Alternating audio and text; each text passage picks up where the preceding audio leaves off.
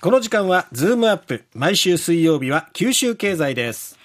長崎県立大学教授でエコノミストの鳥丸聡さんです。鳥丸さんおはようございますおはようございますよろしくお願いしますよろしくお願いしますさあ今日は貿易のお話ですか、ね、貿易ですね。うんあの、先週6月の、あの、九州の貿易統計が発表されました。ええ、あの、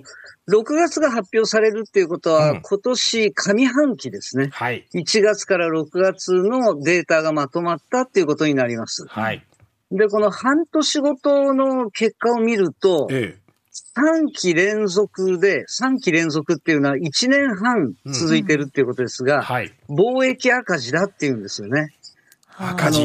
赤字。ウクライナ危機以降っていうのは、まあ、貿易赤字だってこう、結果の評価はなかなか難しいものがあって、あの、一般に貿易赤字っていうふうに聞くと、うん、もうすぐあの、輸出が減って、輸入が増えたんだなっていうパターンだけを連想しがちになるんですね。確かにそうですね。えー、ただデータ見ると、うん、あの、まあ、確かにあの、原油価格や輸入食材の相場高騰があったり、為替相場の円安で、うん。あの、九州の輸入は5期連続で増えてるんですね。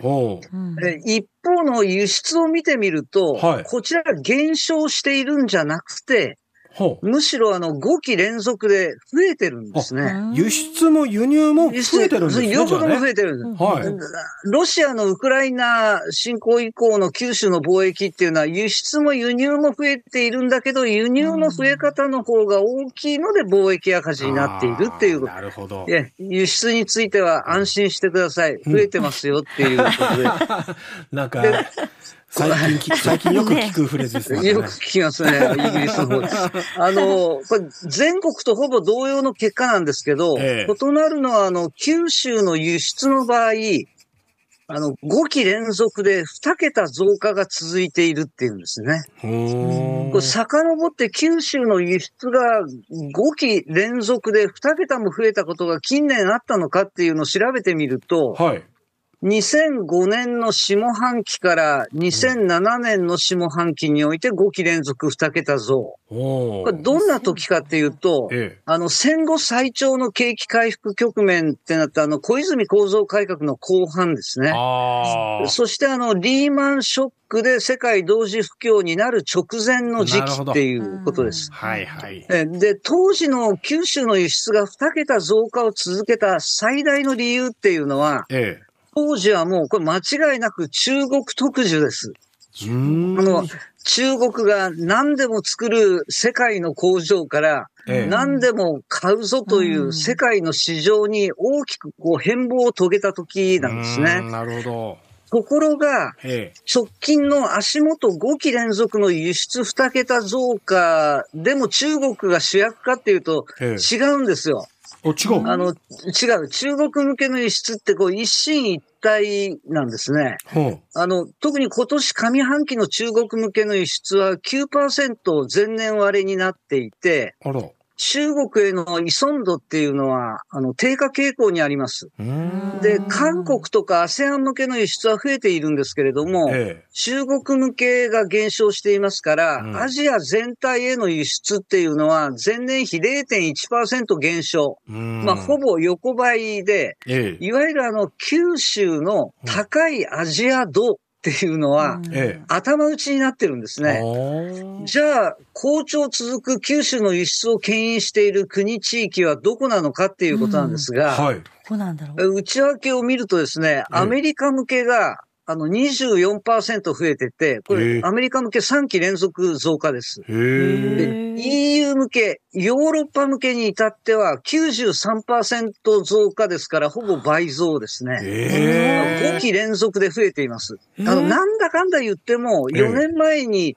あの、2019年の2月に日欧 EPA、日本とヨーロッパの経済連携協定がスタートしてるんですけど、この効果が大きくてですね、あの、ヨーロッパ向けの日本車っていうのは10%関税かけられていたのを、ええ、8年かけて0%にしましょうっていうことで合意されて、で、今、ちょうどその中間年に当たるんですけど、今年上半期の九州からのヨーロッパ向けの自動車輸出っていうのは前年比5.5倍に増えてるっていうですね。だから、今の九州の輸出を支えているのは、アジア度の高さじゃなくて、うん、欧米度の高まりっていうふうになってきて、だから、うん、コロナ禍からウクライナ危機を経て、九州の貿易構造が大きく今、あの、転換しつつあるっていうことは、いろんな経営判断する上でとても重要なことだろうと思います。で、日銀単管の結果なんかで、あの、九州は全国で最も景気がいいっていうことになってるんですけど、ええ、貿易統計の面からも、あの、欧米度の高まりっていうので、うん、あの、九州はやっぱり元気がいいっていうですね。あの、要するにこう、なんですか、産業立地面では台湾の TSMC が進出してくるっていうので、え、設備投資が活発になっていたり、そうですね。あと、インバウンドが中国からの観光客だだけじゃなくて世界中から来るぞっていうので、外資系のホテルが多く立地するようになってるんですよね。はいはい。つまりあの九州って今こう、他力、他力を取り込んで、それを自力に変えていく、この好循環の真っ只中にいるんだっていうことになるかと思います。なるほど。で、あの、一方の輸入の方なんですけれども、はい、これ輸入品目見ていてですね、うん、あの、ちょっと気になる品目が一つあったんですよ。何でしょう？あの、トウモロコシ。トウモロコシ？あの、トウモロコシっていうのは、あの、アメリカからの輸入総額の1割以上を占めてるんですけれども、あの、これ輸入トウモロコシのほとんどは、あの、家畜の餌になる配合飼料の原料になってるんですね。で、注意しなきゃいけないのは、うん、あの、統計分類上はですね、トウモロコシと私たちが食べるスイートコーンってこう全く異なってて、ええ、あの、家畜の餌に使われるトウモロコシっていうのは穀類っていうのに分類されてて、もうほぼ輸入100%です、うんうん。で、一方私たちが湯がいたり焼いたりして食べるスイートコーン、こちらは野菜に分類されていて、自給率ほぼ100%っていうふうになっています。で、し、うん、飼料用の餌用のトウモロコシの輸入を税関別で見ると、ええ、第1位は長崎税関。長崎税関っていうのは、長崎港が輸入してるわけじゃなくて、ええ、あの、鹿児島県の志布志港なんですね。ここがダントツ1位と。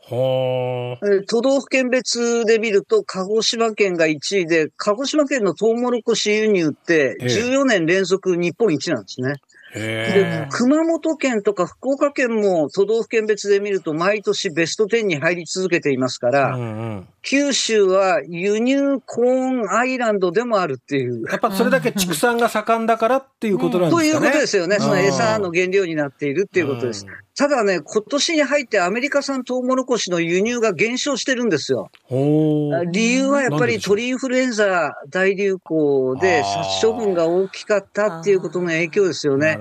で、これが復活していったらまたアメリカ産のトウモロコシが増えるのかっていうと、ええ、必ずしもそうじゃなくて、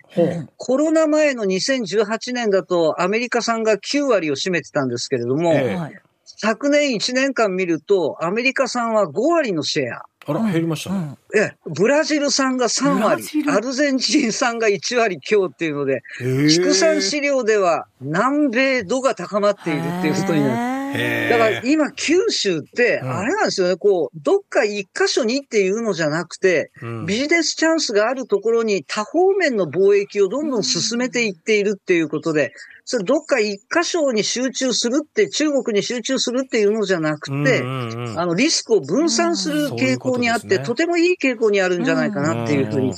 今度の貿易統計を見ていて、そんなことを思いました。はあ。やっぱりサプライチェーンっていう意味では、うん、その IT とかそういうことだけじゃなくて、こういう資料とかそういうものも含まれるわけですね。含めたところでですよね。ねデカップリングっていうのがよく言われますけど、えー、多方面にリスクを分散していくっていうのはとっても大切なことだろうと思います。はい、わかりました。鳥丸さんありがとうございました。ありがとうございました。長崎県立大学教授の鳥丸聡さんでした。